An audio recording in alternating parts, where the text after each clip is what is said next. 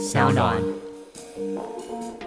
我现在被我们家的猫给赶出一张大的椅子了，就是他们都会一些迷幻术，然后就是一直催眠你，叫你滚开，对，就是叫你滚开。以前我都会觉得很幸福啊，就是我在上面看书，然后猫咪就会跳上来，就是一直抓你，一直抓你，一直抓。没有，它是叫你走开。对，其实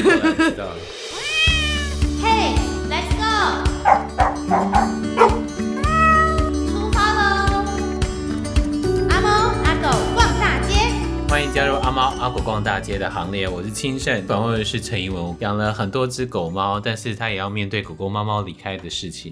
那我今天要介绍他呢，他自己有了一个品牌，这个品牌叫做 Tolua Lamote。那这个是一个布包的品牌，对不对？对，应该是说，呃，布包是一个基底，然后上面会搭配一些手绣的。猫狗图案，嗯，那你可以做刻字化的选择，这样子，嗯嗯，这是因为当初为了要照顾我的大狗，呃，我之前有一只拉布拉多，然后为了要照顾它，然后又回来花莲没事做，对，所以就想了很久，就想说，那我们来试试看，来做一个自己的东西好了，嗯，用自己的能力来经营一个。当初没有想说这是一个品牌，当初只是觉得来做个什么来换点钱这样子，嗯、对，可以换狗的生活费。既然讲到布包了，你的布包的颜色跟别人的布包颜色很不一样，嗯、就是那个颜色是你自己因为学画跟做艺术的关系，颜色的选择就跟别人的颜色很不同嘛？也许这是一个本身自己学艺术的关系，那我觉得当然那个东西会变成是你一个你有个最基本的美学基础。那对东西的品味，那当然，我觉得这东西真的见仁见智。对于颜色，或者对于结构，或者对于任何线条什么的，我觉得那个东西变得与生俱来的。嗯，那当然，我觉得我的客人也给我很多灵感嘛，因为有时候我都会让客人自己选颜色，所以其实我们会激荡不同的效果。嗯，有时候客人选的颜色，我觉得哇，我老天哪，怎么会这样搭配？但是没想到做起来效果非常好，就是所以其实是。哦变的是你有时候是我们要试着去接受别人的意见嘛，这我觉得这是多年以来就是从中你会一直跟客人学习，然后你自己的配色当然有自己的个性在，我觉得那个是有点代表自己个人。对，可是。同时之间，当然这些东西可能也会也许会被喜欢，但是客人也会有自己的意见。那当客人有自己意见的时候，我觉得就是可以互相讨论，然后这个东西是非常有趣的。这样子，嗯、你的布包，你的客人大概都拿去使用装装什么？比如说遛狗的时候吗？哎，蛮多人拿来遛狗的，然后或者是有些也会订给小朋友。当手袋啊，上学用啊，或者小朋友的部分，也许会少稍微少一点点，但是也算蛮多。可是通常一般都是有狗的家庭，嗯哼，比较多，或者有狗的人这样子，嗯，有狗有猫，大部分是这样。你说你是为了一只狗狗，然后开始做布包，对，就是赚一点它的因为它很花钱嘛，就是养狗，我觉得养狗养猫真的非常非常花钱，这是事实，对，这是这真的是事实，嗯、然后加上我们又是那种不知节制的事主，就是恐龙家长，所以 所以就是我们也常常会乱买东西嘛，乱买猫狗的东西，嗯，那变成是。你会有很大的开销，那医疗又是另外一个部分。对，尤其当你的猫狗到了老年的时候，一瞬间的开销真的非常非常可怕。嗯嗯，我相信亲生也知道，就是那个感觉是除了心理的压力之外，经济上也是一个压力。那当时我回来花莲的时候，呃，我的狗叫偷鲁，品品牌名称偷鲁阿拉莫，偷鲁就是偷鲁，T O L U，对，就是他的名字。Uh huh. 那他当时我刚回来花莲的时候，他才其实才七岁还八岁，然后我就想说，那既然他已经开始要步入一个中老年的阶段了，嗯，那因为我就觉得大狗嘛，就是年纪没有那么长，就是寿命没那么长，普遍来说，然后也担心家人，就是可能父母亲没有能力。抱着他上下楼梯啊，或者什么的，我们要移动起来比较不方便嘛，所以我就想说，好吧，那就其实也是因为他，然后当初想要做这些做布包，开始布包的工作，也是因为想说帮他存点老本，嗯哼，是帮狗存老本，但是自己没有存到的概念 就是自己什么都没有，但是就是我觉得可是至少你在这一段时间之内，你拥有这只动物的这段时间，你从来不会后悔。你事后再想起来，你一点都不会后悔。对，嗯，我觉得这比较重要。嗯，对。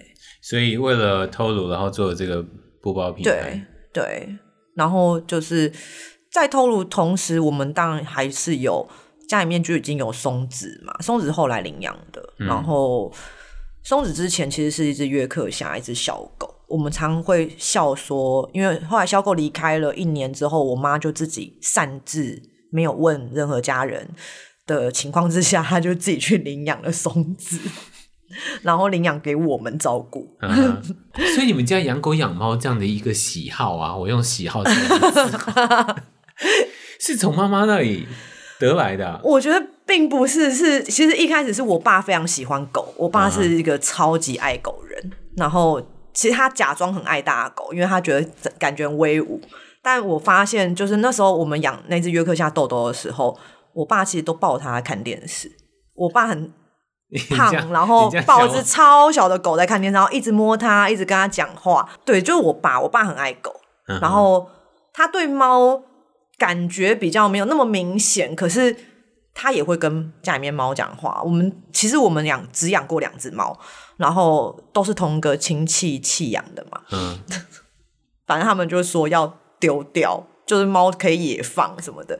然后我妈就是一直觉得舍不得。第一轮是在我国小的时候，然后猫走，呃，第一只猫叫 Lucky，然后它走的时候是我大学二年级，然后他们都突然都选在那种我没有办法回花莲的时候离开，这样子。我说那只猫，然后跟后来的豆豆都是。嗯，我记得那一年的年夜饭，我就突然想说，为什么都看不到 Lucky 在那个楼梯偷看我们吃饭的样子？嗯、就突然觉得很感慨。然后我只是讲出来之后，然后我爸就哭了。我爸说：“大过年的讲这什么东西？” 然后我才、哦、对我才开始想说：“哦，原来。”那个是他对猫这种动物的表达方式，嗯、就跟他对狗不太一样，因为狗毕竟互动真的比较多嘛。然后，可是猫就是，其实我们家的猫都跟前跟后的，也算啦。嗯、还是我们跟着它，我不太清楚，可能是我们黏着它们吧。对啊。可是这样听起来的话，其实还蛮猫的耶。所以还蛮猫的，就是猫也不会很彰显它的情感，可是它就是默默的就看着你。对啊，我们可能两者都有吧，有点类似像这样，嗯、就是像我们也对跟家人之间，我们也不太会彰显自己情感。对，对啊，所以 Lucky 的离开后来让爸爸也是对，就是他也很沮丧。其实，嗯、然后我们其实陆陆续续真的养过很多狗，真的比较多。然后第二只猫，其实 Lucky 离开的中间，其实我们已经来了咪咪。我们养 Lucky 的时候，我们真的太小了。然后你对于那种照顾或者对于那种养猫的概念，其实我们都不是非常非常清楚。然后就算到了咪咪这个那个年代，咪咪来的时候是两千年，嗯，就算到了那个年代，我们还是一样，就是有点无知啊，就是觉得猫就反正就养在家里就好，就、嗯、就是就是这样，反正它在就好了，反正它对对对，然后就是买东西给它吃，然后我们也没有特别注意，一定要。买什么东西就不会像狗那样子做超多功课，因为狗毕竟是要带出去外面，就是有点风险嘛。嗯、对。然后咪咪我们就是有点得过且过这样，但我们很爱它，就是可能它长太漂亮了或者什么的，就是一直在迷惑我们。嗯、然后我们就是很爱它，但莫名其妙我们就是也是养它养了快要二十年。对。然后去年十月的最后一天离开的，这样子。嗯嗯。嗯偷鲁走，我的大狗走是二零一七年嘛，然后咪咪是二零一九年，嗯，哦，我爸是二零一六年，对，然后就是这样子，就是就是那个都是你的家人，对，然后像我外婆是二零一五年，可是因为外婆高寿，所以我们就比较不会计较这件事情，我们就是用一种祝福的心情，心情对，像咪咪也是祝福的心情，那。透露就是，我都叫他鲁鲁啦，就是、嗯、对，就是透露他离开的时候，我觉得那个是我第一次比较深切，除了爸爸之外，但是第一次就是在动物身上，你比较深切的感受到那个死亡，嗯，在靠近你。他是先心脏有问题嘛，对，然后休克一次之后被我胡乱 CPR 就救回来了，然后他就活过来了，可是他就躺在床上躺了一个多月，但在那一个多月里面。呃，我觉得还好，我我觉得我是一个做足准备的人啦，就比如说推车啊或什么的啊，嗯、就是还有一些借护用品，就是本来都是买好摆在那的，所以你也不用太过于。哎、欸，你真的做布包，真的是把他的这些费用都已经都算好了耶，都已经准备好了。没有啊，也是哎，爸爸一些留 一些钱，对啊，就是爸爸会准你，爸爸会准你，对对，就是我是说我真的没办法，像推车那种。很贵啊！你说对，一台两万五。你说我我们平常做这布包，一个月其实说说坦白的，一个月有时候有一两万块，其实你已经非常偷笑了。嗯，就是你真的可以赚到这些钱，其实你已经算是过得还不错了。嗯，那但我中间还会接其他的，就是有的没有的 case，什么都做嘛，就是所谓人家所谓的斜杠人生。可是我觉得这个斜杠是你把每一件事情。不要说为了钱，可是我觉得你至少你把每件事情都做得很好。嗯，我所谓的做得很好，不是别人给我多少掌声，是我自己觉得我没有愧对自己做每一个这个工作。就比如说，好，我会讲法文，我可能去教朋友法文，对，很基本的，对。然后，但我反正我也没有什么什么什么很厉害的征兆或什么的。可是我觉得，就是教大家一些生活绘画，那用这个来换取我的生活费，这是一种。然后我可能会做。简单的电脑绘图，那我可以做一些比较基本，我觉得我可以做得来的设计，比如说接案子，对，就是接一些比较简单的 case，因为我不可能做到什么很厉害，什么三 D 啊、动画啊或什么的。嗯、然后我可能会拍什么东西，就是照片也可以卖钱 之类的。可是我觉得每一件事情或者是每一个钱都没有愧对我自己对的本能，或者是我的能力。或者我的良心这样子，嗯、我觉得是这样，因为我也是有看过人家在批评那种，就是按那种斜杠人生，他就是什么都做不好啊，什么之类的。这些很无聊哎、欸。对，就是我，可是我觉得，每个人自己做他自己他想要做的事情，或者是他觉得他可以应付得来。因为如果他没有办法应付的话，这个社会或者这个，因为不是每一个人都有一个，比如说。固定薪水的工作嘛，对，总是有各行各业。那我觉得这个各行各业，看你怎么心态嘛。因为你当然可以随便，当然我相信也有人随便乱做，就是也有人这样。嗯、可是我觉得，就是你真的不要，就是 怎么讲，就是你，我觉得你认真对待你每一个，你会有回馈的东西。嗯、对，然后回馈最大的应该就是狗狗跟猫咪。对啦，就是钱都给他们呐。反正你你真的到最后，你不管什么都是要钱嘛，然后他要看医生什么的都是要钱。对。但我觉得那个讲到死亡那个部分，我觉得是慢慢变成，我觉得好像可以理解这件事情。比如说，之前我妹就讲过，嗯哼，生与死没有不同嘛。她后来想一想，什么叫做生与死没有什么不同？就是生跟死其实是基本上其实是一样的事情，就是在某一个角度来看。一个只是你来到这个世界上嘛，就是来到我们知道这个世界上，然后一个是你去到另外一个世界。哦，他是用这样的一个角度，对，就是有点类似像就像我们送我们的狗狗猫猫，我们就希望它好好走。啊、你要到另外一个世界了，也许它在另外一个世界里面，它叫做生嘛，啊、然后只是我们在这里称作为死。那我觉得这件事情是。不是说你没有什么好难过，这绝对难过，嗯、就是你非常难过。然后这是从此以后你心里面的一个伤口，那这个伤口它不会好，就是它永远都不会好，嗯、它会一直在那边，就是变成你要学习怎么样跟这个伤口并存，然后这个伤口会一直跟你生活下去。可是你的猫狗会给你很多人生的道理，你觉得要讲也可以吗？什么样人生道理，或者是？偷就是叫我要活得开心啊，就是因为它就是一个。它就是一个没大脑的狗啊，它就是对，它就是没大脑。我这样讲，他会不会生气？他一点都不会生气，他因为他真的是，他就是一个就是傻瓜，他每天都在笑，然后每天就是每天就会很开心。然后他曾经也到我朋友的梦里，然后跟我朋友讲说：“我希望我妈妈每天就像昨天她跟你们去唱歌一样，笑得这么开心，那样开心的。”五家五家商行他们要不要？我 家他隔天就来跟我讲说：“我跟你讲，我昨天梦到你们家透露说，他干嘛老是去找你？因为你卖吃的，他都去找我卖吃的、哦、或者卖宠物零食的朋友好吃啊。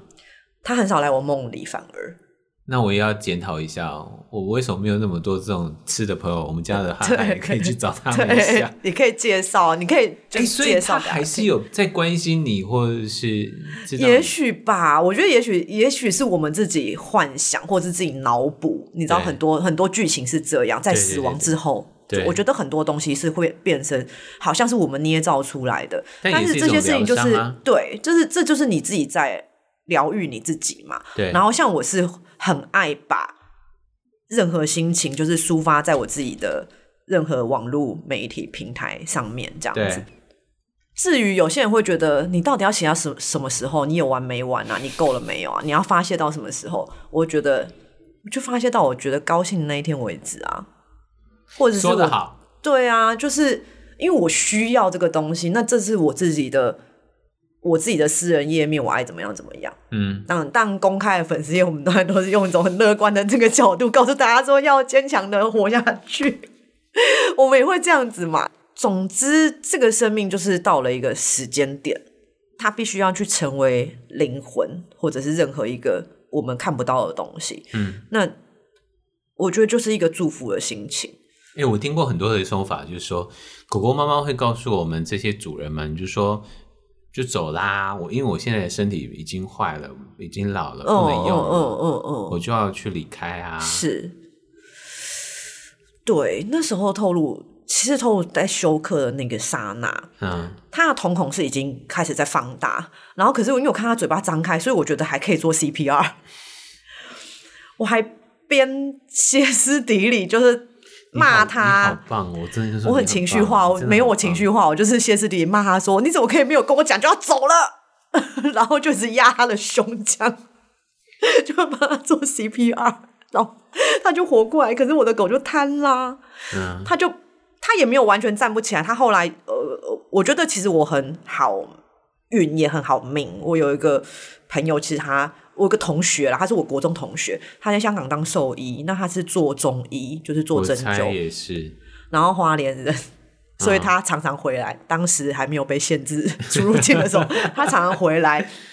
然后他那时候，那时候就是每次一回来，就是来看我的狗，来帮我的狗做针灸。嗯、在他的帮忙之下，透露有站起来过几次。然后我们每天的练习就是。走到门口，走到家门口，再走进来床的地方。然后我们每天就是练习这样三次，上厕所、大小便什么的，就是故意让他这样练习。嗯，就算你边走，然后你尿就会忍不住的失禁。对，你不管怎么样，你就是要做嘛。我觉得这件事情是这样的，就是你你知道那个样子，他老的那个样子，然后他就是会控制不了，他会不小心上厕所上出来，然后甚至他到最后的。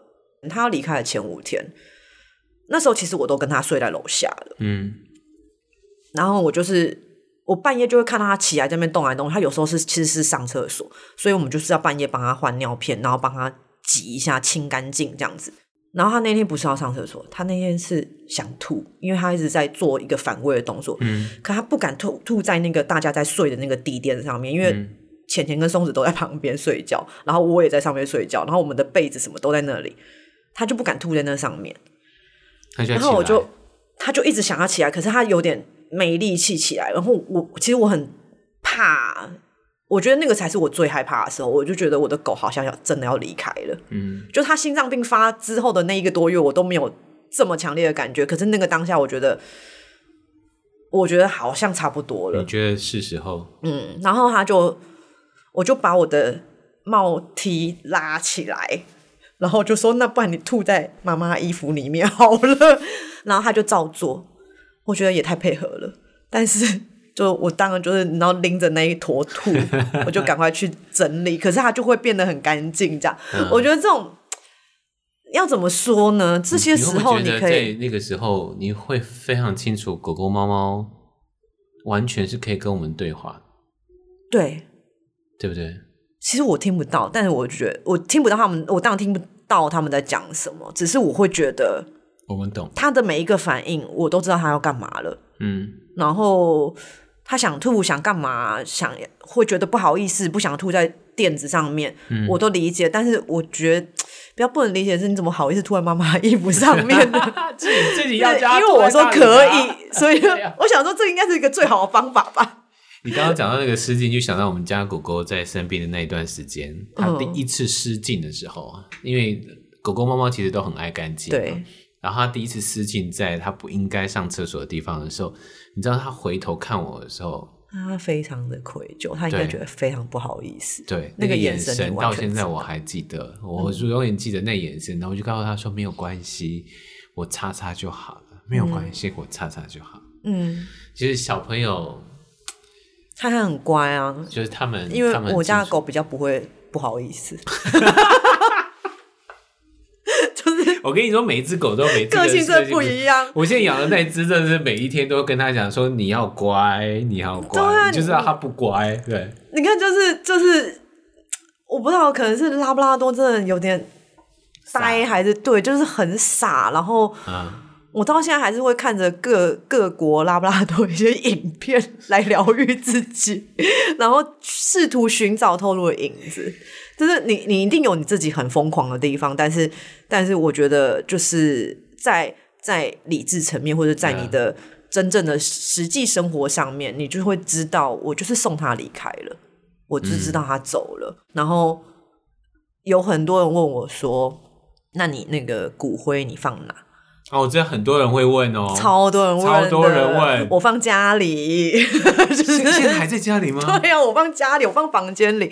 我跟我妹，我们有分配好，我妹就是抢走咪咪的骨灰，然后、然后偷录的就是放我房间。但你没有大人告诉你说，这可能对于生者不好哦，多真的。对不对？我还有我最好笑的经验是我妈跟她朋友，就是她朋友其实很多事，就是、嗯。反正就是那种婆妈嘛，然后就想爱管，然后他们就去到我高雄另外一个狗友家，我狗友跟我同时期，我们都养拉布拉多，然后我们就是同时期的朋友，我们认识非常非常久，然后他朋友就就是想说想要借由我的狗友的嘴来劝告我不要把骨灰放在房间里面对。他就问我朋友说：“哎、那阿姨问想要冒昧的，请问你们家把那个狗狗的那个骨灰都放在哪里？哈，就是应该都放在外面，就是让他们什么埋葬在土里面什么。”然后他就说：“没有啊，阿姨就在你后面啊，那个神明厅的底下，就是他们也放在家里。”他就问错人了，所以我觉得那个是非常非常好笑。我觉得这种东西见仁见智，当然有的人的处理方式，嗯，想要试图的很洒脱，就是可能把它撒在大海里面，或者有啊有啊有啊有啊有啊。对，或者是树葬，我觉得这都很好，就是都可以。然后只是像我会，我我自己是喜欢看到这个东西。你觉得没办法分手吗？应该是说，我现在还没有想到要怎么办。然后加上我后来一个呃做陶艺的艺术家朋友，一个学姐啦，她就送我一个透露的罐子，然后我就觉得这样怎么会舍得把它放到什么树里面？谁要？我就把它放在罐子里面，就很漂亮。你你说到就是很像它重点了，就是那时候我们家汉汉离开的时候，嗯就去买嘛，然后就觉得你一定会帮他买一个非常好的一个罐子，对，然后觉得这么好的罐子，然后你就会摆在家里啊对啊，为什么要把它埋在土里头？啊你就放着啊。对啊，我是后来觉得该让他好好离开，我才放手。对，所以其实我说每个人做法不一样。你看，像从一七年年底哦，他他十二月二十号离开的，嗯，我还记得八点三十三分，好而且是在朋友的车上，不是在医院，也不是在家里。我家的动物很妙，他们都绝对不在我妈面前离开，嗯，因为他们都知道我妈 可能很歇斯们真的很底里。爱你妈哎、我觉得他们很怕看到我妈那种，你知道，妈妈都会忍，妈妈都假装没有在哭，然后甚至有时候客人来我家，我我妈的客人啊来我家找我妈的时候，然后他们都会问说：“啊，你们家那只大的嘞？”哦。然后我妈都会讲：“嘘，试图叫客人小声，因为我有时候我在旁边，对。她就会试图叫客人不要讲话。”然后我就想说：“我老天呐，其实我不在乎哎、就是不用没关系，我不用介意。可是我在想，也许是因为我妈自己很介意，她不想谈到这件事情，我觉得她介意，对，嗯，所以他希望客人可以闭嘴。他现在更可以要求客人，就说我们还是少讲一点话，我们保持距离，保持社交距离。对，现在要保持室外。我妈说这是她最好叫别人闭嘴的方法。哎、欸，没想到新冠肺炎还可以让大家有这样的一个好处。对，对，所以对啊，就是这样。就是我觉得那些想到鲁鲁的走，然后然后去年咪咪的走，那咪咪的走我觉得比较顺畅，就是但他也是医院来来回回啊。呃，我们是每个月会去检查，哦、做做抽血而已。嗯、然后那个时候就会非常坚决，就是因为鲁鲁最后走其实是。待在医院待了三天，可是我们就是三天白天去医院，然后晚上都带回家自己处理打针什么的，都自己来，对，这样子，然后就三天，然后他就就离开了，有点戏剧化了。Uh. 那咪咪也是喜欢走这种有点戏剧化的路线嘛？我觉得因为透露的经验，让我会坚守不让咪咪住院这件事情。就是透露那时候也没有住院，就是我就是坚持他们一定要在家，在家人旁边。我不希望他们不管怎么样，就是不要在医院。那其实咪咪就是肾衰嘛，嗯、然后还有甲状腺亢进的问题。嗯，那这两个都是在老猫来说，当然都是一个致命伤嘛。呃，慢性肾衰其实我们就是一直都在控制，所以其实我们打了一年的皮下注射，每天都会补水啊什么的，然后该做的都做了嘛。所以我其实他最后就是食欲不振。然后我就问医生说：“那大部分的饲主都会怎么选择？”、医生说：“其实也有人选择在医院住院，然后插食胃管嘛。”然后我就说：“哦，那我不要。”我说：“如果要到那个时候的话，那个临界点的时候，就是那个停损点到了，请你告诉我。”嗯，我说我我绝对不要这么做。我说我就要放手。我的猫狗都没有让我选择要不要安乐这个问题，透露是我自己跟他讲的。我说不要让我选啊，我觉得很讨厌，就是我、嗯、我我好像选不下手。那时候对这个东西的想法还是有点出入嘛，然后可是到了咪咪的时候，我觉得反而因为透露的关系，所以变得比较豁达一点。这样讲，想得开，也就是先走的，啊、其实安排了另外一个接下来可能会面对的问题。对，他先让你预走了一次。对，对，我觉得是这样。前阵子啊，我接到一个朋友的电话，就他们家的猫咪要离开了，然后他就在问我说。呃，到底要安乐死还是不安乐死？他们对这件事情感到很疑惑。嗯，我就说，第一，让猫咪回家吧，嗯、因为狗狗、猫猫其实是他们最感到舒服或者最喜欢的就是它所熟悉的环境。是啊。那第二，到底要不要安乐死这件事情？因为我们是旁观的人，我们其实没有道理帮他们做任何的建议。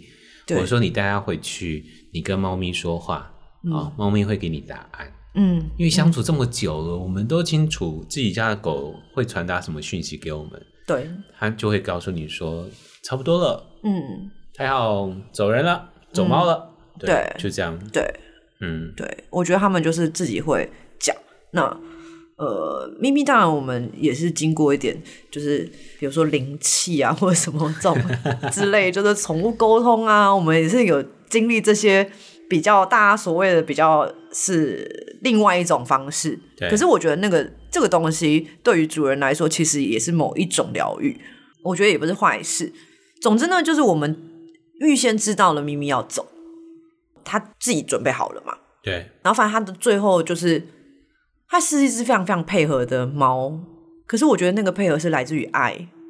就是他都让我们喂药，然后可以边喂药边灌食，然后让他边看电视，然后我们都会笑他说喜欢看韩剧啊，然后就很少女，然后喜欢看一些爱情剧，就是我不看的那些东西，然后我就觉得他非常非常非常有趣。他然后看了很多场的那个，对，他就是一直在看《来自星星的你》，他没有在看别，他是看重播，然后时间到了，就是他喂药的时间，他就会坐在那边，一直眼睛盯着。秀贤吧，就是眼睛盯着金秀贤，那可能就是他的菜。然后非常有趣，就是他会让我们，嗯，因为猫咪其实很难灌药，可是他就是愿意，欸、真的很难呢。然后我觉得那个真的是来自于很大的爱，嗯，我觉得不管大家相不相信，好了，那时候我们的呃做灵魂沟通的老师叫老师很奇怪，反正就是这个这个朋友呢。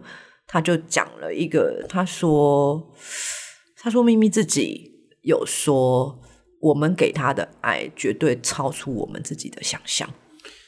你知道，在这个时候啊，去问沟通师都是把自己对自己很残忍的，因为你会听到会泪崩的话。对，就是就是我才知道说，哦，原来是这样。你真的都没有觉得我们很烦吗？我是一个比较喜欢用笑来盖过一切的人啦。嗯、那不知道，可是那因为他那时候最后的时候，他其实有一段真的，他有时候会偷偷的，因为他是住在楼上，可是他最后的日子其实他都每天要找很多借口跟理由，在楼下跟其他两只就是钱钱跟松子，就是我现在剩下两只狗，对，混在一起。然后，所以最后的那些照片全部都是跟他们一起拍的，然后非常的奇妙，他们都很怕它。然后，反正我们家狗很怕猫，好美哦。对，然后它就是会跟他们一起照相，然后跟他们躺在一起，或者去抢他们的位置，应该是这么讲。嗯、然后就是因为其实我们就准备了三个床，然后最小那个其实应该是猫的，但他不要睡那，他都要睡头颅那个位置，就最大的那个位置。因为猫都睡大床的啊。对。他们不会睡小床，因为他在楼上也是这样。我们家也是。对啊，我，我现在被我们家的猫给赶出一张大的椅子了，然后我就只能坐在瑜伽垫上，然后就看着它这样很安稳的睡觉，然后是不是？然后我就想说，算了。